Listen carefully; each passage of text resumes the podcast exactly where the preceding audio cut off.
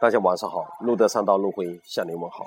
前面我分九期跟大家介绍日本互联网、移动互联网的思维模式和对中国的借鉴意义。今年第十集做个总结。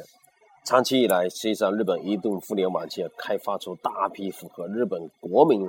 特色的一些服务，从手机电视、手机移动。电商、手机漫画、移动医疗都很有特色。一个一个奥斯卡的得奖的影片《迷失东京》，讲两个美国人来的来到陌生的东京，巨大的文化的差异遭遇的各种的啼笑皆非的故事。其实不管是谁，非日本人到日本来要适应一段很长的时间，而且还这样看到，只有日本才存在一些特色的奇怪的服务。比如说我们熟知的什么人体寿司了等等，以移动互联网为例，曾经有个日本人发明了一种叫做测口臭的服务，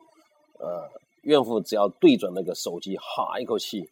手机上自动显示口臭度，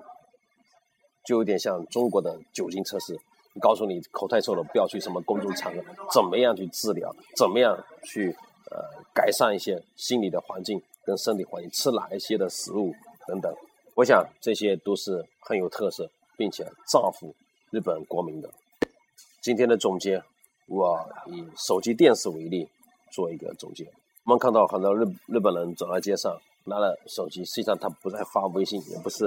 呃仅仅在做电商的买卖，他们在看电视。因为这些手机里面都装了电视信号的模块，走在电上、街上、走在路上可以看电视，非常方便，而且画面极其的流畅。但是啊，它和传统电视是很大不同的，它不是单向的传播，而且是互动性的。孕妇在看手机电视的时候，她她可以回答猜谜、询问、电视购物、网购等等都可以。她的手机运营商和手机制造商将手机的屏幕分成上下两部分，上部分用来呈现电视节目，下部分用来传输、传导数据。在页面上面安插节目与内容相关的一些网站链接，诱导使用者点击，促成消费。比如说某歌星在上面演唱的电视屏幕，下面就是这个歌星他的发，就是他穿的衣服啊，算的手表啊，啊电子商务的网点网站，让你去点击去购买，或者他的 CD 片等等。他的日日本的手机电视之所以发展这么迅速，和运营商。广告商、广啊广播电视厂商、制作商的紧密合作是分不开的。他们是合作中心是各退一步，紧密合作，不去抢占你的地盘。也就运营商也不再做制片，制片商也不会来做运营，也不会做广播电视等等。并且，它手机制式只有一种制式，one seg 这个字，segment 这个制式，one segment 推出之后的话。三大运营商没有一家在治理自己的标准或者设定那么独特的终端，而是集体的吧，立即跟进，降低了整个全国的运营的成本，极大的服务了日本的受众和他的国民。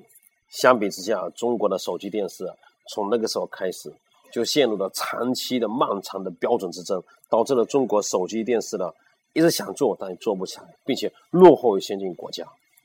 好。今天的节目到此结束，及日本谈日本日本移动互联网的节目今天告一个段落，感谢大家分享。今天关键词是日本移动互联网特色服务，各退一步，造福国民。感谢大家分享，再见。